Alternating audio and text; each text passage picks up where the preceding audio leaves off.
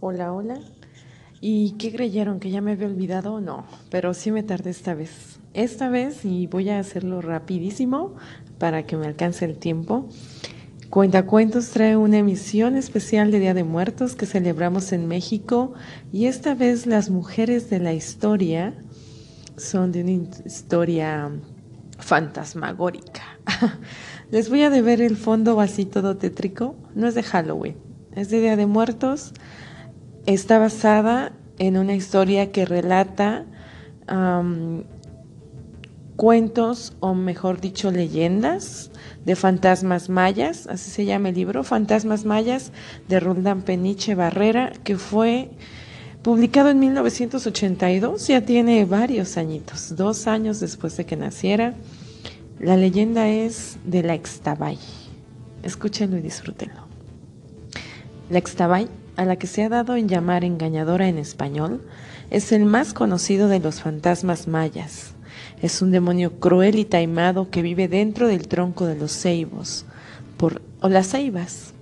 Por las noches le sale al camino a los mozos en la figura de una hermosa mujer que peina su larga cabellera debajo del árbol que la cobija o alrededor de un pozo.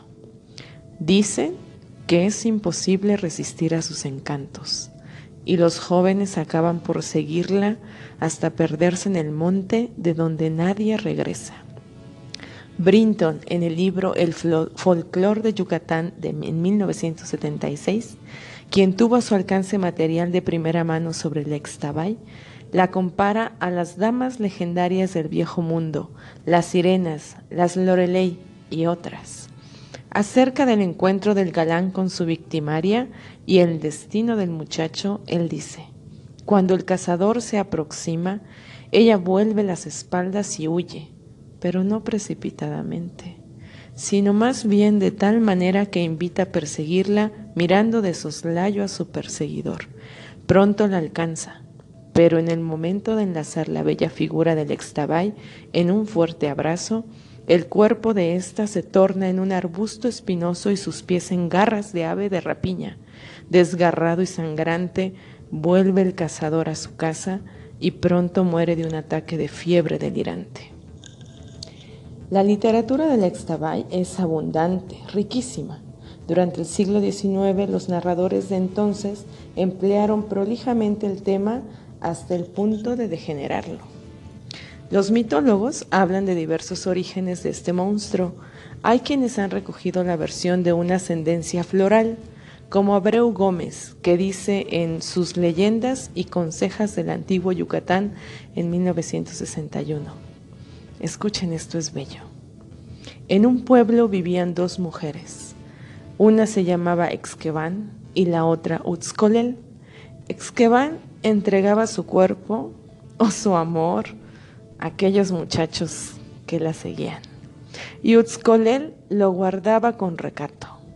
A pesar de sus locuras, Exqueban era buena como una paloma, en tanto que Utzcolel, con toda su pureza, era cruel como un lobo. Cuando Exqueban murió, su cuerpo quedó intacto y sobre su tumba nació la flor que se llama Extaventún. Cuando murió Utzcolel, por sus malos sentimientos, se convirtió en una flor áspera y de olor desagradable que se llama Sakam.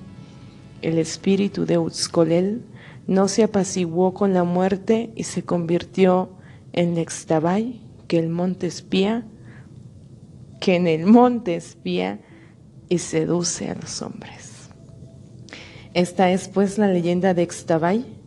No crean que es aquella mujer cariñosa es más bien la envidiosa, la que quería el cariño de los demás. Que disfruten este día. En México es el Día de Muertos, cuenta cuentos, emisión especial. Les desea una muy bonita tarde, una muy bonita noche y nos vemos hasta el próximo, no, nos leemos y nos escuchamos en el próximo episodio. Bye.